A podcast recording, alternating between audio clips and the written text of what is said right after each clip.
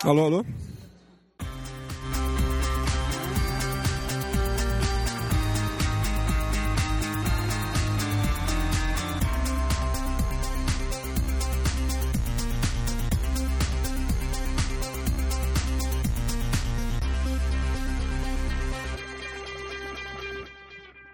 Bom, alô? Bom, pessoal, estamos aqui fazendo uma edição especial aqui do Sound Test, os nossos ouvintes aí. É, como alguns já sabem, nós estamos participando da, da, SP Game Show, que é uma feira que foi organizada aqui em São Paulo com anime, comics e games, principalmente, que é o nosso interesse aqui. E nós estamos com a presença ilustre aqui de alguns dos maiores expoentes da indústria dos games do Brasil aqui. É, primeiro nós vamos conversar aqui com o Dr. Moacir Alves Júnior, que é o responsável pelo projeto Projeto Jogo Justo, que a gente já falou sobre ele várias vezes aí no podcast. E a gente queria que ele desse uma visão geral sobre o, o projeto depois nós vamos trocar uma ideia a respeito do, do que ele está conseguindo fazer.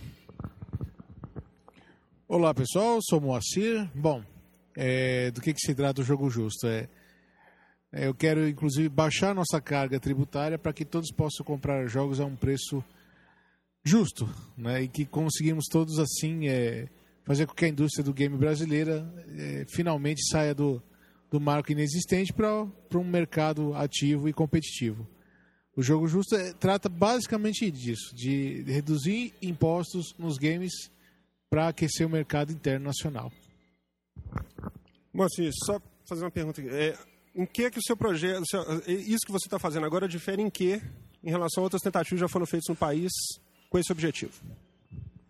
Bom, é, o que o Jogo Justo faz de diferente é o seguinte: nós, é, nossa proposta inicial não é um projeto de lei, já teve tentativa de projeto de lei, não deu certo. É, o que, que nós pretendemos fazer agora é ter uma reunião direta com o secretário da Receita Federal, sensibilizando ele do que acontece e é, fazendo com que isso, com que, que ele tenha essa visão e perceba o quanto que nosso Brasil é, é atrasado por causa dos impostos. Uma vez tendo essa reunião e se não der certo, o que eu acho muito improvável, é, a gente, nós vamos partir para outros, outros meios, como talvez até um projeto de lei realmente propriamente dito. Que é o Maurício, vocês devem lembrar de mim, né? Pessoal que ouve som de teste aí. Mas eu queria te fazer uma pergunta aqui. Há muito tempo a gente tem esse problema no Brasil. Acho que desde a época, quando terminou, digamos, a era Tectoy, lá na década de 90, que a dificuldade de se viver, é, de se ter esse hobby no Brasil, ficou 30 vezes mais difícil, assim, entendeu? Justamente por causa disso. Não tinha mais mercado aqui, a gente tinha que comprar de fora, só que a imposto era muito cara, aquela dificuldade toda de, de arranjar videogame quando a gente sabe como é que é até hoje. Quando, quando que você teve essa, esse clique de falar assim, não, pô, vou levantar da cadeira agora e tentar fazer alguma coisa para mudar esse negócio? Bom, na verdade, esse, esse lobby foi feito pela Tectoy mesmo, tá? Ela, inclusive, quando ela fechou as, as parcerias com a, a, a Nintendo e a, a Sega para virar Playtronic e, e a Sega para virar Tectoy, o que acontece? Eles, eles fizeram um lobby para realmente fechar o mercado e para justamente colocar os preços importados lá em cima para eles poderem ter mais privilégio de venda aqui. Porém, né, depois de um, é, um pouquinho de tempo isso mudou muito, né? Ou seja, não temos mais o mercado nacional. Nós tínhamos um, um aquecimento, mas depois a Sega faliu, enfim, teve vários problemas. Inclusive a, a Nintendo também acabou deixando a parceria com a, com a Tectoy e, e também com a Gradiente que ela tinha na época. Aí o que acontece? É, isso aí eu estou visando o seguinte: o, os lobbies anteriores eles tiveram muitos problemas. Primeiro, por quê? Porque, na verdade, aqui o que a gente tem é só um, um projeto pequeno, né? Que ele, ele ajuda quem desenvolve nacionalmente. Nós não produzimos nada nacionalmente, infelizmente. E com isso, nós reduzindo a carga tributária que nós temos atualmente, né, você abre uma frente ferradíssima. Você consegue abrir para várias pessoas aqui, inclusive desenvolvedores, acadêmicos, escolas, que é, também é meu, meu, nicho é pegar todo esse pessoal. Né? Não deu certo por quê, o, o lobby deles? Porque os outros projetos eram baseados em leis que não, não foram bem estudadas, Ou seja, a 300/07, que era que era propriedade do Carlito Messi, ela é baseada na lei 6824, que é uma lei de software nacional, que inclusive ele tem uma restrição muito grande que é o seguinte, ele só incentiva quem produz e também tem um incentivo na área tecnológica no Brasil, ou seja, você além de produzir nacionalmente, exatamente, você tem que ter um investimento nessa área de pesquisa, né? E o Brasil no, nos games ele, ele, engatinha. Como é que ele vai fazer pesquisa nessa área? Impossível, né? É, nós na, na, verdade temos uma luta incrível para trazer as empresas para cá. Imagina elas começarem a produzir. Elas têm que ver que o mercado é promissor. Nosso mercado não é promissor. Então o que acontece? Se a gente conseguir fazer com que haja um aquecimento natural dentro do nosso país, obviamente que as empresas vão olhar. A gente tem que aproveitar esse momento. Por quê? Lá fora nos Estados Unidos está tendo uma, como é que fala, uma crise ferrada. Eles não estão mais como eles estavam antes. É obviamente que eles têm que bater em metas e começam a olhar para os outros países. E qual é o, o país que está na meta? O Brasil. Nós temos um PIB muito maior que o México, né? É, e o México percebendo isso antes, quando a, o Brasil fechou o nosso mercado, eles abriram dele. Conclusão: eles bateram a gente muito. Ele, hoje eles representam 2% do mercado mundial. E você vê, o Brasil é, são 10 Méxicos praticamente. É uma coisa assim, exorbitante em população, em PIB. Então, se você coloca o, o videogame aqui a um preço popular, todo mundo ganha. E eu acho que nós, eu, eu tenho uma projeção, né, nós estamos fazendo um estudo, que o Brasil pode representar 10% da, da, do consumo e da produção mundial. Vocês imaginam o que é isso? É, às vezes eu brinco no podcast sobre a questão de a gente não tem noção de quantos. Eu, eu, vejo uns números assim, falando, ah, tem tantos PlayStation 2 no Brasil, por exemplo. A gente não tem noção do, do, do da quantidade absurda de videogames que são vendidos, como contabilizados para os Estados Unidos, por exemplo, que são vendidos aqui, né? Eu tô com o Maurício Alegrete também, que é o responsável pelo portal Xbox.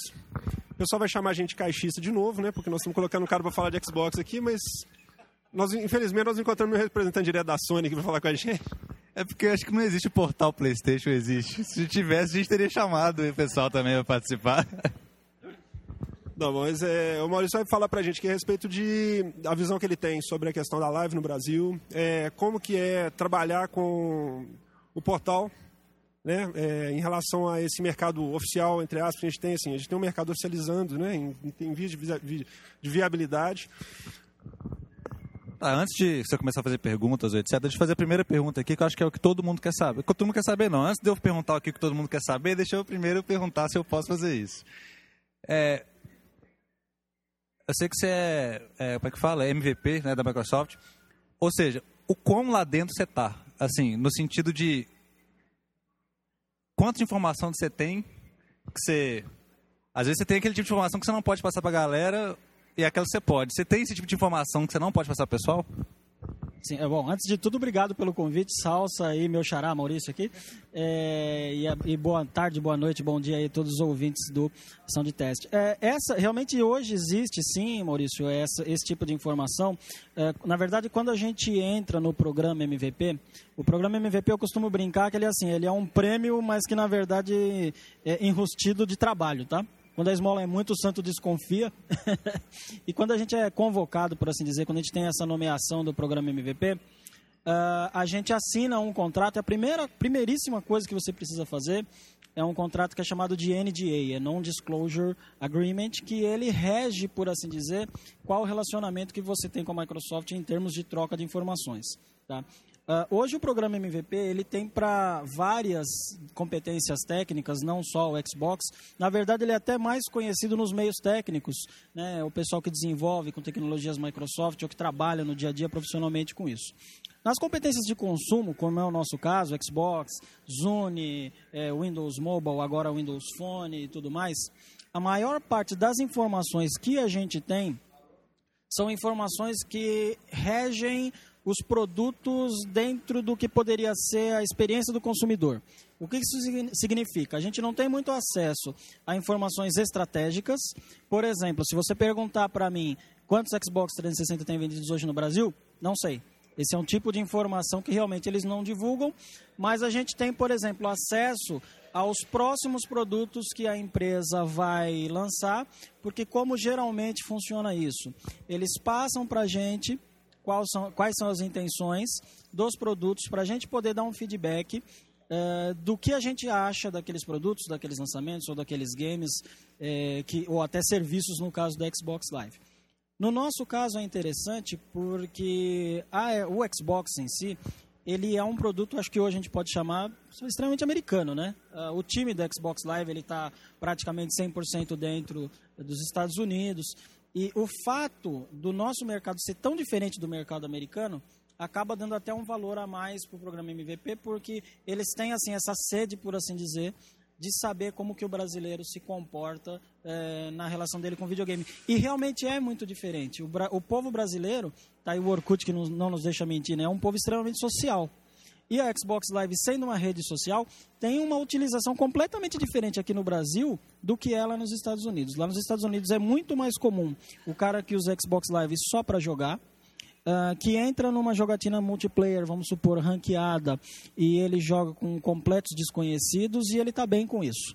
Aqui no Brasil, o nosso uso da Xbox Live é muito diferente. A maioria das vezes as pessoas preferem jogar com os seus próprios amigos, até por conta de, às vezes você entra numa ranqueada, você vai entrar é, com um jogador americano, vai, vai entrar com, né, como a gente chama aqui, né, um gringo, e ninguém quer jogar com gringo, prefere jogar com brasileiros. E às vezes tem aquele caso, como eu sei até do próprio Moacir, que liga o videogame para bater papo. Né? Às vezes não é nem para jogar, entra lá para entrar na live e começar a bater papo. Então o nosso uso realmente é muito, muito diferenciado, cara. Agora, só, uma, só continuando, continuando minha pergunta. Já que você provavelmente deve ter algum tipo de informação. Eu quero saber o seguinte: a gente já sabe que a Xbox Live foi anunciada para chegar no Brasil até o final do ano. E acho que, não sei se ele é novo agora, é, parece que entrou uma pessoa nova lá na, no comando da Xbox América Latina, um negócio assim, não foi? E ele já fez um, digamos, posicionamento oficial do que, que viria nessa Xbox Live no início, pelo menos, né? Que viria lá os jogos, jogos multiplayer, conteúdo, etc. Além daquilo ali, você sabe mais alguma coisa que se você pode falar ou não, você sabe além do, você, assim, você tem esse tipo de informação além do que a gente sabe?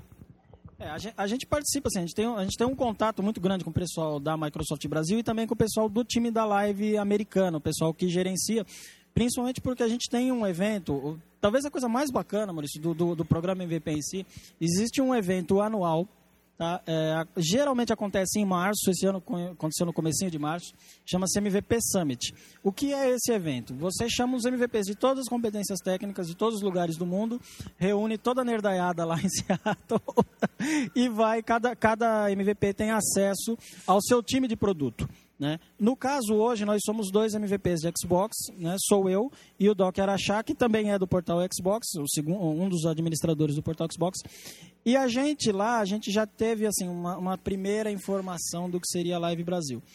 E a gente sabe que tanto o time de lá quanto o time daqui do Brasil, né, principalmente o Guilherme Camargo, que é quem gerencia esse time da Xbox Live brasileira, estão uh, trabalhando isso há alguns anos. Tá?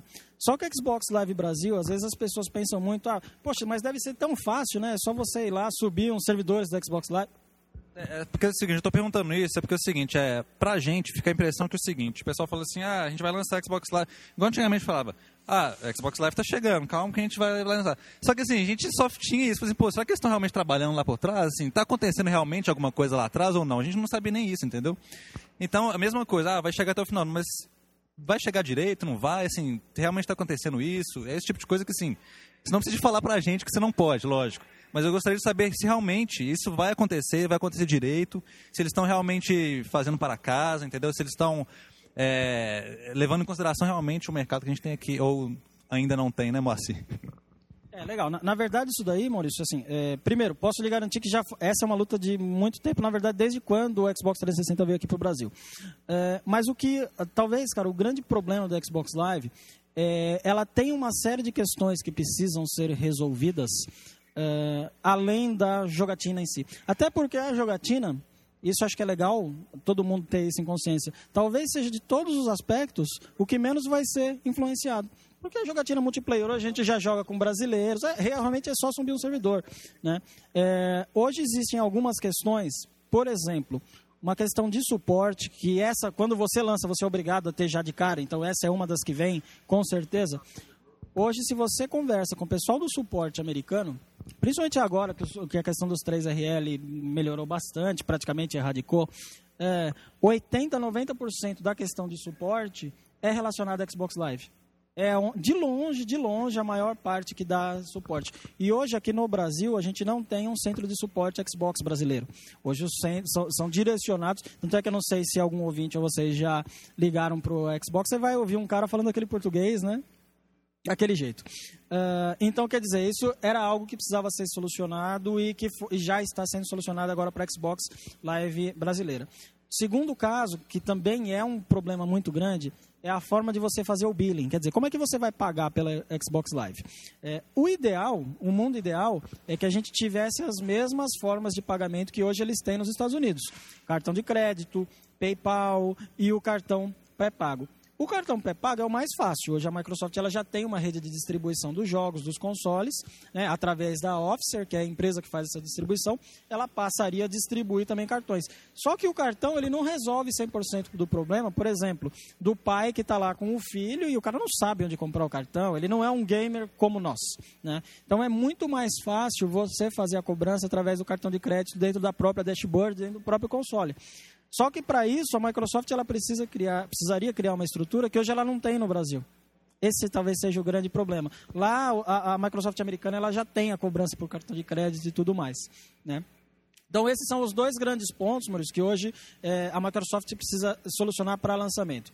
Em termos de conteúdo, DLC e indie games, né, que é uma coisa que todo mundo espera, se eu posso te falar com toda clareza, ah, a gente não pode esperar uma Xbox Live americana no, nível da americana aqui para o lançamento. Com certeza a gente não vai ter a mesma quantidade de conteúdo. Ah, o que eu sei que está sendo trabalhado lá na Microsoft, assim, os grandes empecilhos, por assim dizer, e que eles têm que resolver, talvez não para o lançamento, mas para um segundo momento. Primeiro, a questão da classificação etária, porque a gente tem o jogo que é feito download e não necessariamente a classificação etária americana é a mesma daqui do Brasil. Então, quer dizer, os jogos precisariam ser reclassificados eh, pelo Ministério da Justiça aqui para poder ser vendido. É, é o grande problema, por assim dizer, da distribuição digital. Não é nem tanto questão de direito e tudo mais, é a questão da classificação etária. A gente tem a questão dos indie games, que são os jogos produzidos pela própria comunidade, que lá nos Estados Unidos, eles não têm classificação etária. É a própria comunidade que faz a classificação de alguns temas, como sexo, violência e tudo mais. Ah, E lá o Ministério da Justiça americano, ele aceita essa classificação para o caso específico da Indie Games. E eu sei que aqui no Brasil também está sendo negociado para que isso aconteça. Né? É, e a questão dos conteúdos, que estão sendo negociados conteúdos locais, tá? para a gente poder, por exemplo, filmes, músicas, aqui na, no marketplace americano. Essa, é, desculpa, no marketplace brasileiro. Essa questão do direito autoral é muito complicada, porque nem sempre o dono do direito autoral, por exemplo, de um filme lá nos Estados Unidos, é, a é o mesmo dono do direito de distribuição aqui no Brasil. Então, quer dizer, os contratos eles têm que ser, por incrível que pareça, todos eles re, é, renegociados. Tá? É, E eu sei de muitas empresas brasileiras, provedoras de conteúdo, que já procuraram a Microsoft para produzir conteúdo brasileiro na Xbox Live. Então eu acredito que tal- talvez meu feeling, é isso não é uma informação minha, tá? Meu feeling é que pro lançamento a gente não deve ter muito conteúdo nacional, mas que uma vez que a estrutura estiver pronta, a gente vai adicionar. E é legal a gente às vezes até citar alguns exemplos que geralmente a gente compara muito com a live americana, até porque é o que hoje a maioria dos brasileiros acessam, né? A gente acessa com os nossos endereços falsos da, da Xbox Live americana, né? É, ah, boa. Ma- Mas, o, mas A gente, por exemplo, mora numa sala dentro da Microsoft. É, por sinal, depois eu quero bater esse endereço que talvez a gente more até na mesma sala. Mas é, é, existe uma questão interessante que, e a Xbox Live americana, é claro, que a gente tem mais acesso é, até mesmo de informação. Quando a gente vê a coletiva de imprensa da E3, é anunciado a ESPN para a Live americana, a Netflix americana e tudo mais, mas existem alguns casos de conteúdos que existem em outras lives que não existem na americana. Por exemplo, a Sky só existe na live inglesa. E em Portugal existe uma situação extremamente interessante que Portugal existe uma operadora de TV a cabo que manda sinal de TV digital pela Xbox Live. Isso é único no mundo. A única Xbox Live que tem isso é a portuguesa. E a gente não pode esquecer que aqui no Brasil a gente já tem a TV digital razoavelmente bem é, implantada. Vamos, vai saber se amanhã ou depois a gente não poderia ter, por exemplo, a TV digital brasileira sendo transmitida por streaming pela Live. Alegre, deixa eu fazer uma pergunta para você. Por exemplo, É, eu ouvi há pouco tempo falar que lá, inclusive lá em Los Angeles, eles não têm noção de quantos é, usuários nós temos aqui no Brasil de Xbox Live. Eu falando com o Major Nelson, ele percebi claramente que eles não têm nem ideia de quantas pessoas sejam, né? Ouvi dizer aqui, eu não tenho certeza dessa informação, inclusive, que nós já temos é, dados suficientes para ser uma live, é, a segunda live mundial né? Eu não tenho. Você tem acesso a essa informação? Você sabe se isso realmente é verídico e se eles têm ideia do tamanho do nosso mercado? É, o que, o que eles têm hoje, na, na verdade, quando a gente fala de números para o time, para o time Xbox, tem basicamente assim três, três métricas que são muito complicadas de você conseguir. A primeira métrica é a de venda de consoles.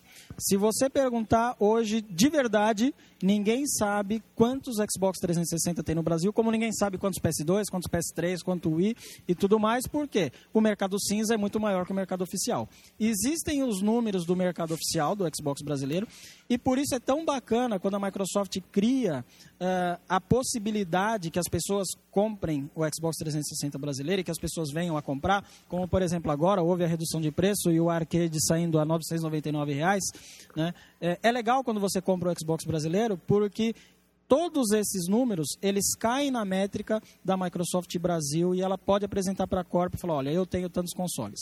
Quando uma pessoa compra um console, e não condenando ninguém, porque o meu primeiro console também foi comprado lá fora, não é de forma alguma condenando, é só colocando o fato. Quando você compra um, um Xbox, vamos supor que seja proveniente de um importador cinza que veio de Miami, aquele Xbox vai cair na conta da Microsoft Corp. Ele, ele entra para a Microsoft como se fosse um Xbox americano. A mesma coisa acontece com os jogos e por isso é tão importante uma iniciativa como a sua, do Jogo Justo, que às vezes a pessoa fala, ah, mas que diferença faz? Eu já uso original, quer dizer, eu já apoio a indústria. É claro que para a indústria é muito melhor um jogo original do que um jogo pirata, não, não discutindo isso. Mas o jogo original, comprado oficialmente aqui no Brasil, ele entra para os números brasileiros. Isso é muito importante. Agora, quando a gente fala de Xbox Live, aí, moço, para usar a palavra correta, ferrou. Ninguém sabe de verdade os números, porque o que acontece? A gente tem todo mundo registrado com o endereço americano, ponto pacífico no, no mesmo lugar. Então a base, a base de cadastros, por assim dizer, de endereços já é já, já não é uma base fidedigna. Muita gente aí, muita gente pode falar, poxa, mas então eu vou através do endereço IP. E realmente, através do endereço IP, você consegue ter uma noção melhor, né? As conexões de rede por onde estão vindo. Só que, por outro lado, muita gente conecta através de VPNs, proxy e tudo mais, para você burlar a restrição de conteúdo. Então, quando bate no servidor da live, bate com um IP americano. Quando acontece esse tipo de coisa, você absolutamente não tem como é, descobrir.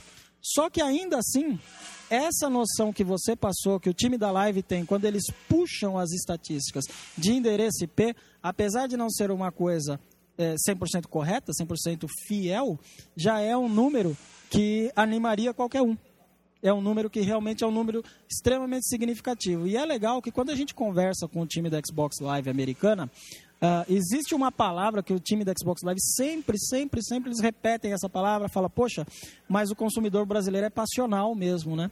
Porque eles sabem o quanto é difícil a gente ter acesso ao console, ter acesso aos jogos, ter acesso à live e ainda assim o brasileiro consegue. Eu tenho uma, uma, uma, uma, uma, uma anedota que eu conto, uma história bem interessante.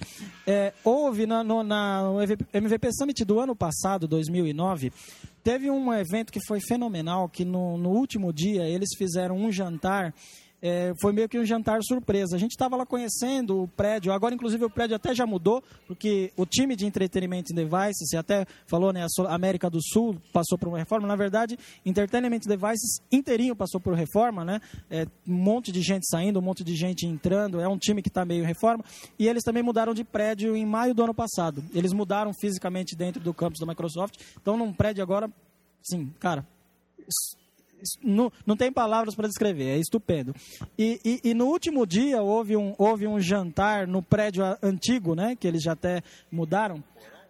Não, não era um porão, já era bacana, mas era um prédio alugado. Era fora do campus da Microsoft, quer dizer, uma área meio estranha. na casa do cachorro, meio lá naquela sala que, hoje, que vocês moram, lá, eh, do lado ali da sala que vocês moram. e o que, que aconteceu? A gente estava, foi, foi, muito bacana, a gente estava lá conhecendo o prédio e no final, é, era umas sete horas da noite, eles falaram, não, não, vocês não vão embora pro hotel, fiquem aí, vocês vão jantar. E chamaram todo o time do Xbox do Xbox Live para jantar com a gente. Extremamente informal, você podia conversar com quem você queria. E tinha um cara que é, porra, o cara de. Como é que é o nome daquele saiote escocês? Kilt. De Kilt. Né? Cabelo totalmente estranho, tudo. Eu, eu tava sentei para conversar junto com o cara, né? Tava conversando com ele, pô, e aí, o que que você. Né? O cara perguntando para mim, não, eu sou do Portal Xbox Brasil. Ah, legal, Brasil, tudo. Ah, e você, o que que você faz? Ah, eu sou o cara que coloca os bloqueios de região da live. Aí eu olhei pro cara e falei, ah, então é você que bloqueia o mapa do Gears of War pra gente? Ele falou, é, e vocês são os caras que ficam fazendo VPN e me ferrando no trabalho o dia inteiro. Né? então, quer dizer, eles têm noção de quanto o brasileiro sofre, de como é difícil que mesmo assim o brasileiro consegue acesso às coisas. Então, só uma coisa, Malegrete, é, eles têm acesso a quem faz a VPN, eles sabem desse, desses números, né? e eles também sabem o número de consoles que, que é vendido oficialmente, digamos assim. Sim, se é que a gente não tem a, a, a, o dado da live por causa das contas falsas e tal, eles têm os números corretos. Então, com isso, não seria assim já tendo uma visão do que seria o nosso mercado? Porque, por exemplo, eles sabem que é, que é muito. Né? Nós temos muitas, muita gente aqui comprando. Né? É até interessante isso daí, Moacir, porque na verdade, assim, é, a gente tem alguns números que realmente são impressionantes no mercado brasileiro.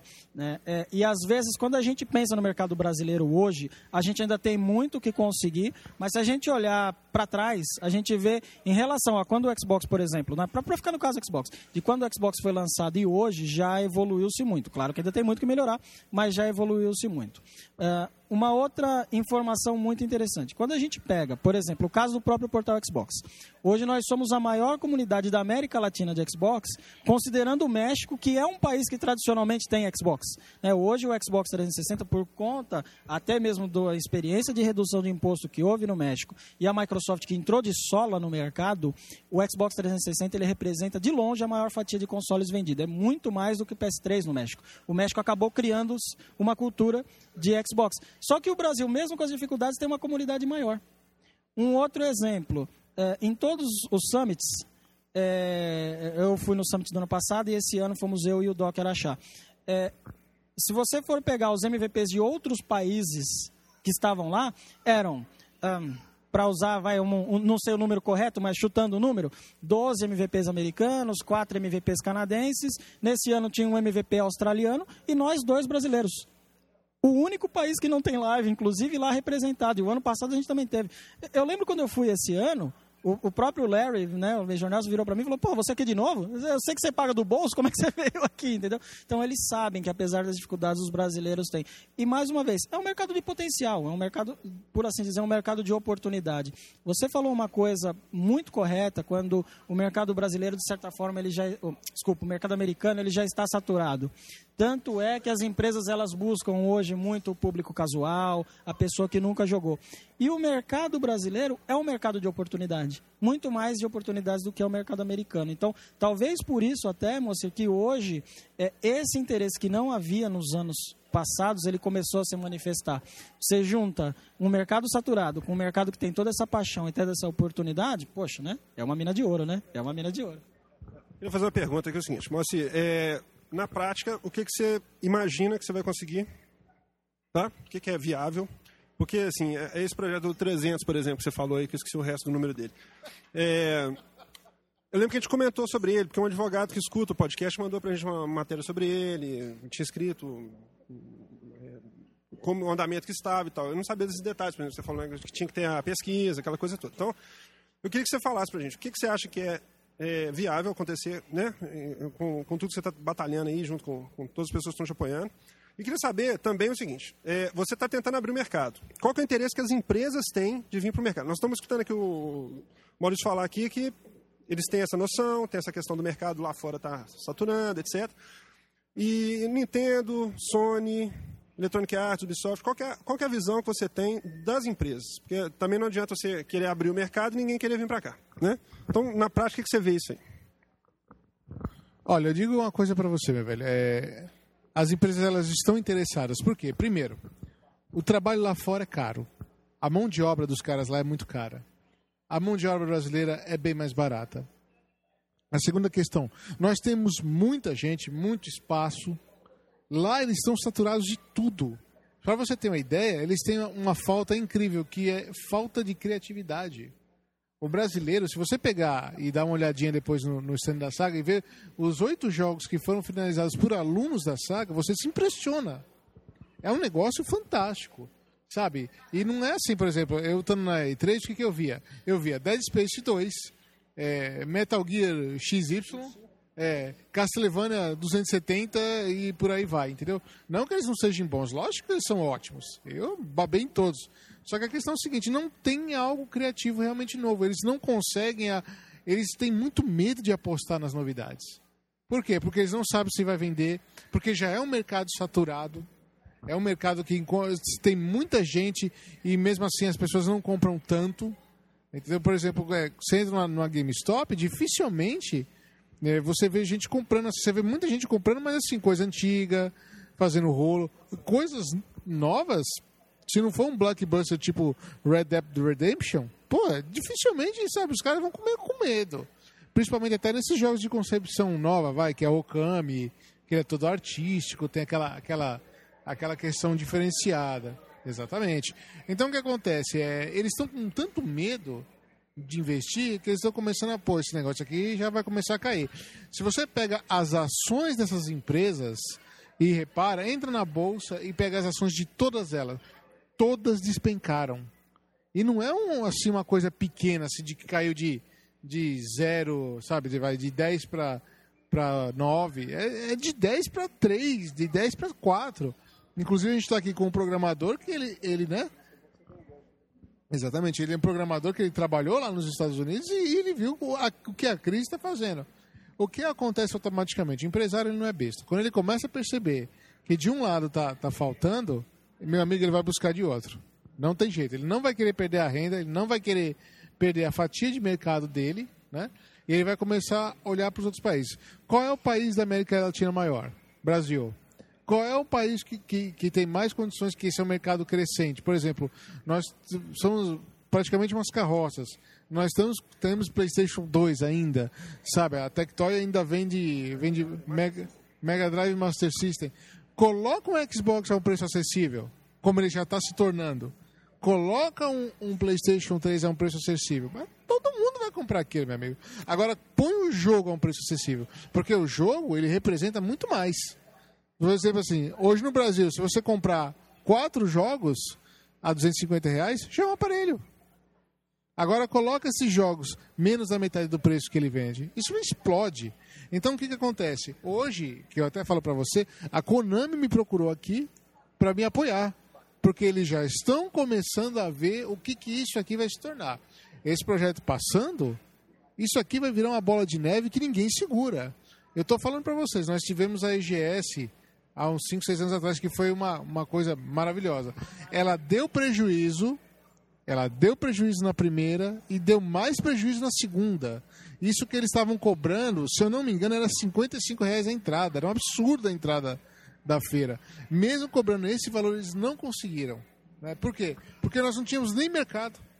Nós não tínhamos nem a Microsoft oficialmente aqui, nós não tínhamos a Sony oficialmente aqui, não tinha nada. Esse pessoal já está começando a vir para cá. Para você ter uma ideia, eu tenho um amigo meu que ele trabalhava na, na IBM que estava produzindo o chip Cell do PlayStation 3.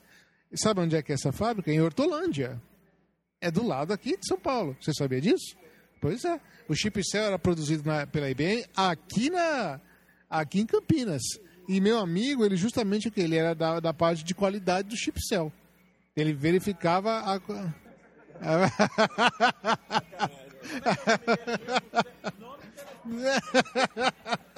eu posso falar porque ele já saiu.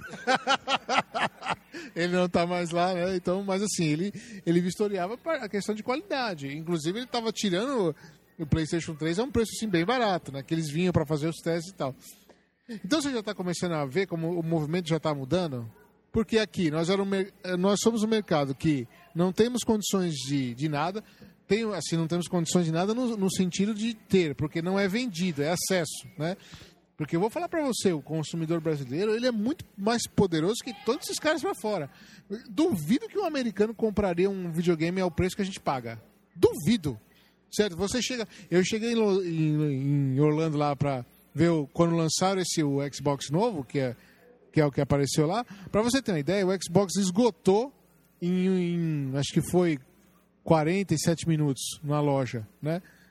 Os outros antigos, eles já, já diminuíram para 100, 100 dólares, né? De, de, acho que era de 399 passou para 299 e ninguém quer. Aquilo lá vai ser vendido a preço de banana depois. Aqui no Brasil, a gente paga caro por, por carroças. E ganha menos, exatamente. Nosso salário é muito. Um jogo de 250 reais, nosso salário mínimo é 510 pelo federal. Entendeu? E lá eles ganham mil e o salário mínimo era mil, 1.097 dólares, né? E, e, o, e o jogo é 50. Um grande lançamento do Red Dead Redemption estava 59,90. E depois de um mês ele já cai para 50 e assim consecutivamente.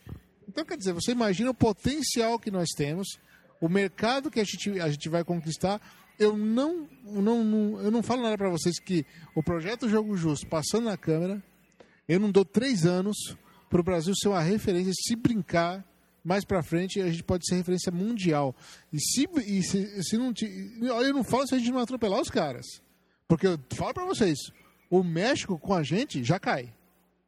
E eles são polo natural. Agora eu falo até para vocês pegarem uma atenção. Pega o jogo, um jogo, qualquer jogo que você encontra numa FENAC, numa Saraiva, dá, um, dá uma olhada. Está escrito o quê? Made in México. Eu não falo nada quando esse projeto passar e esse mercado explodir que foi o caso muito bem falado, o caso do PES 2010 da Konami, que era um jogo que não vende nada, vendeu 600 mil unidades aqui. Para você ter, ter uma ideia, o, o Cláudio da NC, a, a Konami é, pagou para ele a passagem para ele ir para Tokyo Game Show esse ano. De, de, da explosão que foi a vendagem disso aqui. Parabéns para ele. Sabe, ele colocou o jogo a 99 reais, por quê? Porque a Konami é. Mas por quê? Porque a, a, ele, a, a Konami bancou uma parte disso. E você vê, conseguiu colocar o jogo a 99 reais. É, conclusão, 600 mil unidades vendidas. Isso foi, representou 25% da, da, do, da venda mundial do negócio. Imagina o volume que isso não, não criou, né? Isso traz de carona o seguinte: se você tem um mercado que consome 25% do seu produto, você vai ter interesse em traduzir para o português, de localizar os times, de né, fazer atualização para a internet e tal, que é um outro empecilho muito grande que os, leitores, os ouvintes nossos falam muito sobre isso, que é a questão da língua, né? Que quando, é, por exemplo, a questão do Halo 3, Halo ODST ter sido traduzido para português, assim, eu, às vezes, eu levo o videogame para algum lugar assim que o pessoal não tá. Eu gosto de ficar levando videogame para lugar que o pessoal não tem contato mais. O pessoal acha que é Atari ainda, então que é, né, perdeu o contato há muitos anos, teve, teve Master System, nunca mais jogou. Quando o pessoal vê o jogo traduzido em português, cara, é, é, é uma bomba atômica na cabeça da pessoa. Eles falam, nossa, cara, tá dublado, que isso, não sei o quê. A, a, a, a vontade que a pessoa tem de pegar aquilo é uma coisa. Né? Você falou isso, eu só vou dar, dar um, um ensejo a você, vou incluir um negócio. É, vocês sabem que no Brasil tem aquele X, é, XBR Boot, aquele, aquele é, console da Microsoft totalmente modificado que o cara, que o cara faz de aba 4. Eu sou completamente contra isso, eu não acho isso correto, tá? Mas eu cheguei a ver Alan Wake traduzido. Eu quase caí duro. Sem mentira. O que, que você acha que aconteceu com todo mundo que viu Alan Wake traduzido? Meu Deus do céu, se, ó, sem mentira, era, era unânime. Se isso lançar, eu compro. Se isso lançar, eu compro. Se isso lançar, eu compro. Se isso lançar, eu... Mas foi assim, fantástico. Quando meu amigo mostrou, aquilo foi feito por fã. Aquilo foi feito por, por homebrew, assim, os caras foram lá, abriram o programa e traduziram inteiro. Não traduziram só as falas do jogo, traduziram o livro, que dentro de, tem um livro lá tal. É enorme o livro é enorme. Aquilo, até eu que, que sabe, assim, não gostando do, da coisa de ter aberto o jogo, que eu acho, eu acho assim, errado, eu, eu tenho que tirar meu chapéu pros caras. Não tem jeito. Aquilo lá, aquilo para mim, a hora que eu vi, eu tirei aquela minha ideia de, ah, um aparelho adulterado e tal, e eu olhei aquilo como paixão de fã. Eu quero aquilo aqui. Eu quero esse jogo traduzido no Brasil para brasileiros. Cara, é assim, é, é fantástica a reação que você tem. Por- Nós estamos aqui com o Renato De Paoli, que é um também, né? Que ele está coitado, ele está aqui esperando a gente aqui, que a gente está conversando, o papo tá, ele está presente com a gente aqui também. E ele ele tá aqui, o pessoal está falando e ele está balançando a cabeça aqui, concordando, e é bacana porque ele tem a experiência de quem morou lá fora. Ele vai explicar como é que foi a história dele e vai falar o que, que ele acha disso tudo que nós estamos conversando aqui. Oi, pessoal. É, é, meu nome é Renato De Pauli, como ele, falou, como ele falou. E eu trabalhei, nos, morei nos Estados Unidos 13 anos e trabalhei é, num projeto com Bakugan Online, trabalhei com Tech Deck Online também e muitas outras animações, Disney, tal, tal, tal, tal. Mas é muito bacana, eu acabei de, eu sou recém-chegado aqui no Brasil, voltei para o Brasil, quando escuto esses rapazes é, conversar, eu acho ah, não, não, não, não, vou ficar no Brasil, porque porque é exatamente essa razão, a razão que eu voltei para o Brasil foi o mercado aqui no Brasil vai explodir, vai chegar a nossa hora, com certeza. E, e uma coisa que é, é incrível mesmo é ver jogos, começar a ver jogos é, sendo traduzido para a nossa língua também, porque isso mostra é, mesmo criado por fãs, mas é, é, é como, como a demanda aqui no Brasil é, é- é grande, existe. Então, então é isso. É, uma oportunidade muito grande de estar aqui no Brasil. ah, e, e aí vai. Você estava falando a respeito da questão de que você veio para cá. Até te perguntei, né? Eu falei, você vai voltar quando? Aí você brincou, falou, não, eu vim para ficar, né? É, o que te fez voltar? É, em, em questão do, do, do- do seu trabalho. Que, que, que, que- me, dá uma visão geral, apoiando o que o Moacir e o Maurício falaram aqui em relação ao mercado exterior, é, a visão que eles têm de lá, aqui do Brasil. Qual é o conhecimento que eles têm de lá que você sabe? Fala alguma coisa sobre isso. Olha, eu voltei para o Brasil mesmo para explorar o mercado aqui. É, como eu falei, é, como falaram aqui também, a indústria nos Estados Unidos é uma indústria já, já saturada. Ah, e o Brasil está começando agora, então é uma grande oportunidade de negócio e uma opor- oportunidade pessoal também de contribuir. O meu conhecimento que eu tive nos Estados Unidos, trazer aqui para o Brasil, ajudar a essa, essa indústria mesmo levantar. É, E em questão, e em questão de, de, de visão mesmo que os americanos, as empresas lá têm no Brasil, pelo menos por experiência é, é, própria, não é muito grande. Está começando a mudar agora. Esses últimos, os últimos anos, o Brasil tem entrado mesmo na, na- no noticiário internacional, pela economia está melhorando. É, a- a- o respeito que eles têm pelo Brasil está mudando muito, porque antigamente a visão dos, do Brasil nos Estados Unidos, eu digo assim, não nos Estados Unidos, mas acho que no mundo inteiro, né? Não era de respeito, era um lugar violento, era um lugar, eh, entendeu? Eles um, desorganizado, corrupção, é uma, é uma coisa que e realmente é um país que eles não conhecem muito, entendeu? Eles não conhecem. Então, agora que isso está mudando, eles estão vendo que tá, a oportunidade aqui no Brasil vai tá, tá, tá chegando.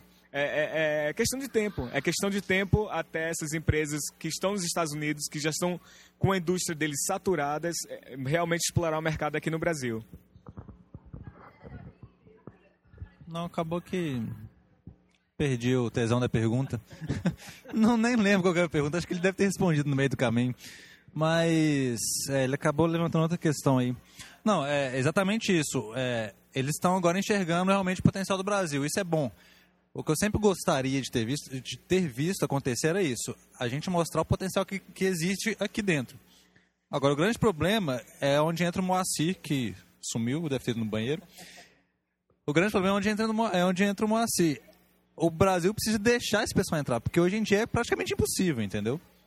A, o- o- é, a empresa que queira vir para cá, igual a Microsoft fez, eu acho que ela tem que estar assim, muito afim mesmo de fazer um negócio aqui, entendeu? Assim, ela tem que realmente se falar assim, não, vou investir porque eu acredito que no futuro possa melhorar. Mas só na base mais ou menos da esperança e do negócio. Porque assim, hoje em dia é realmente difícil. E por isso que eu acho que o, o jogo justo entra muito bem aí, e todas essas iniciativas aí que tem de, de, de melhorar a situação do país para receber esse tipo de investimento lá de fora, entendeu? É, Isso daí, inclusive, Maurício, é até interessante porque a gente né, tá, tá envolvido aí com toda essa questão do jogo justo desde o começo. A gente vê bastante, muita gente falando assim, falando, pô, mas você vai reduzir o imposto de importação, isso não vai prejudicar a indústria brasileira de desenvolvimento? Na verdade, é, é, o exato contrário. Porque o que acontece? Primeiro você precisa criar um mercado. É, é exatamente o que o Renato estava falando. As pessoas precisam conhecer o Brasil, saber os números do Brasil, ver o potencial para passar efetivamente investir. É, a experiência do México eu acho que é muito bacana, porque o México ele estava nessa situação, né, Moacir, há algum, alguns anos atrás, em que não havia, só havia pirataria, não havia nenhuma empresa oficial. E quando as empresas começaram a entrar e houve a redução de imposto, o que se viu? Como o mercado cresceu, já valia a pena você fabricar o jogo lá dentro. Valia a pena você ter uma parte do estúdio para poder justamente suprir a demanda local. E, e, quando a gente fala de localizar, é, existe, claro, a localização da legenda, mas existe a localização do áudio, existe a localização muitas vezes até de história, localização de manual, caixa e a produção de conteúdo para aquele mercado local. Hoje isso, por exemplo, na Europa existem, existem jogos que são fabricados pensando no que o mercado inglês interessa, no que o mercado francês e tudo mais. É, só uma coisa que eu quero adicionar e que é incrível como essa localização é importante. É, quando eu morava em Los Angeles, eu tinha amigos que eram brasileiros lá, que viviam lá. E eu comprei Uncharted, que foi para o PlayStation 3. E o meu PlayStation 3 eu tinha colocado a língua para portuguesa, porque eu queria em português. E o jogo iniciou o menu em português, tudo traduzido. Meus amigos e a gente olhou assim um para o outro, impressionado. Português em um videogame. Começamos o jogo, que vimos que o jogo tá, era português de Portugal, mas era português. Nós, a gente, eu, eu estava em choque, porque foi a primeira vez que eu tinha visto um jogo mesmo em português. Entendeu? Então, se eles fazem isso na Europa, em Portugal, que é um país que é do tamanho de Recife aqui no Brasil, pô, o, nós merecemos, né? Com certeza, não é?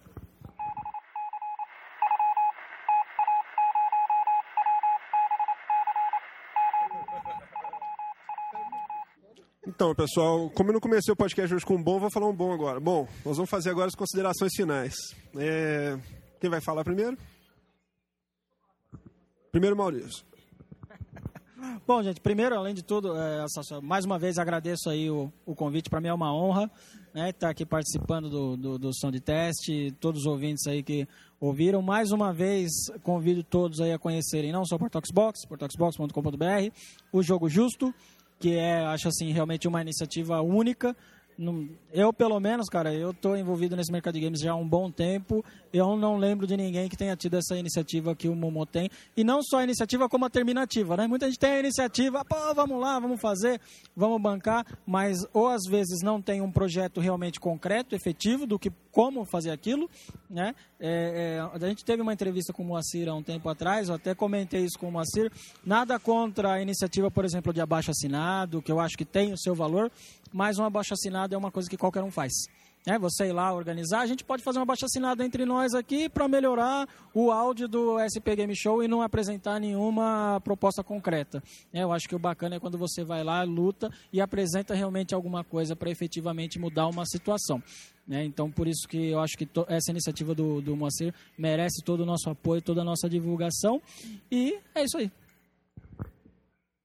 É, eu também quero agradecer a oportunidade de falar aqui. É, foi um prazer.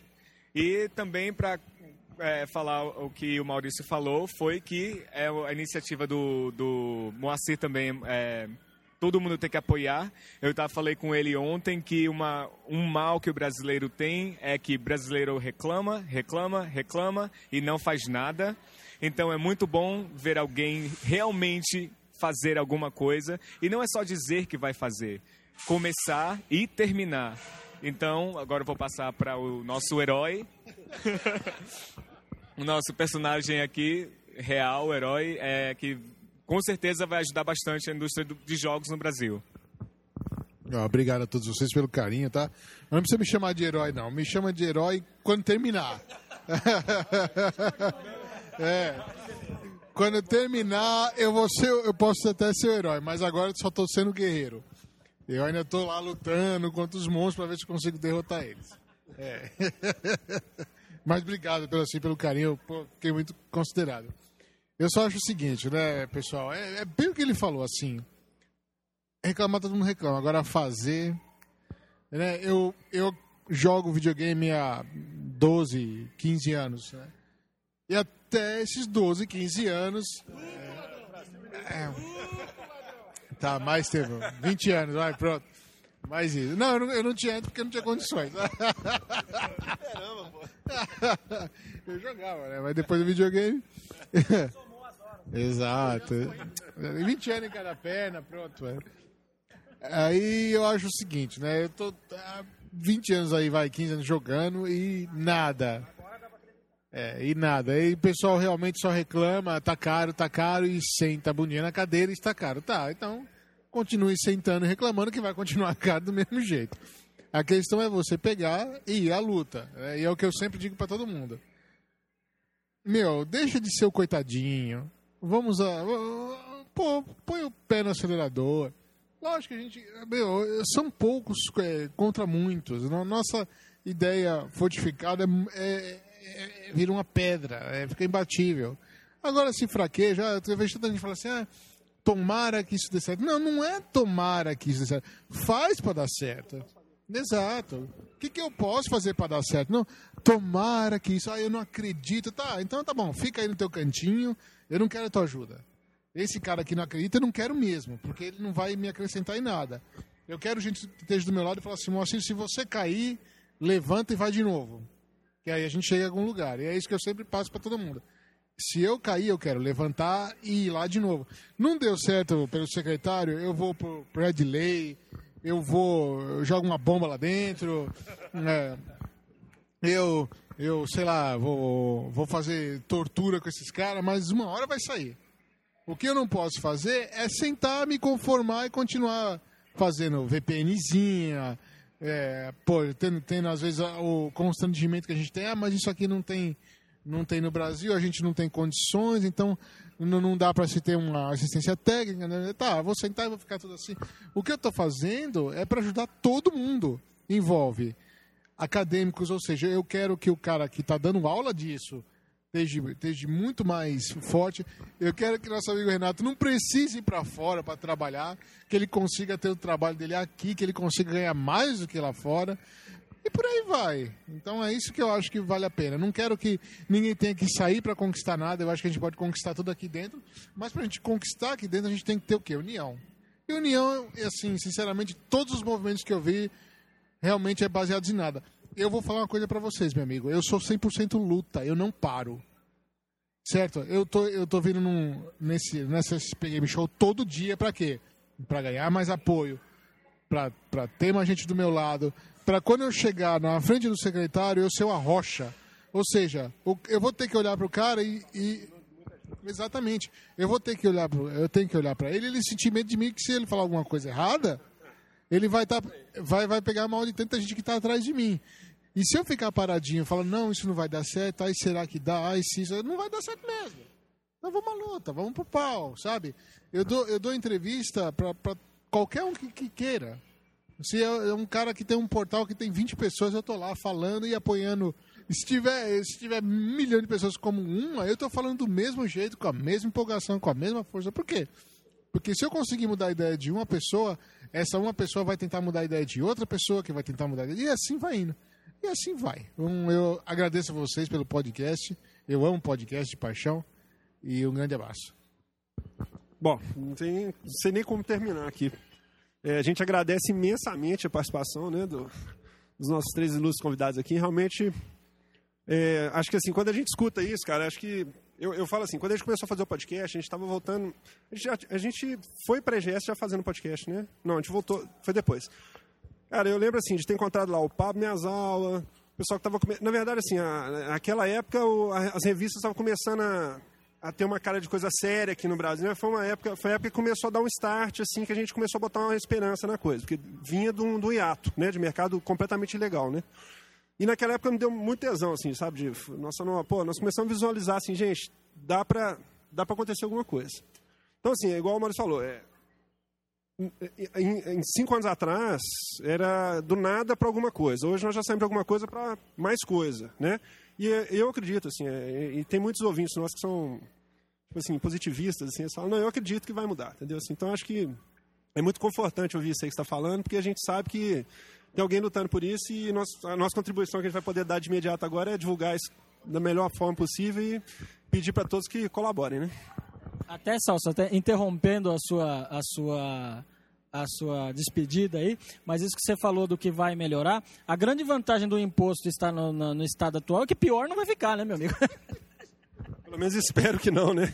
Já andaram tentando, né? Mas espero que não. Eu vou passar para o Maurício aqui para ele falar as, as, últimas considerações dele aqui. É, esse negócio de últimas considerações é difícil. Eu só vou agradecer a todo mundo aí, ao Renato, Moacir, Alegrete, não vou falar Maurício. Não. Ó, pessoal, só uma coisa. Toda vez que o Salso hoje falou Maurício, ele queria dizer Alegrete, porque eu fiquei praticamente calado hoje. Então ele sempre referenciava o Alegrete. Inclusive, eu sou o Rodrigo Salso, que eu não falei hora nenhuma. então, agradecer aí ao Alegrete, ao Moacir, ao Renato e... e até a próxima, pessoal. Obrigadão.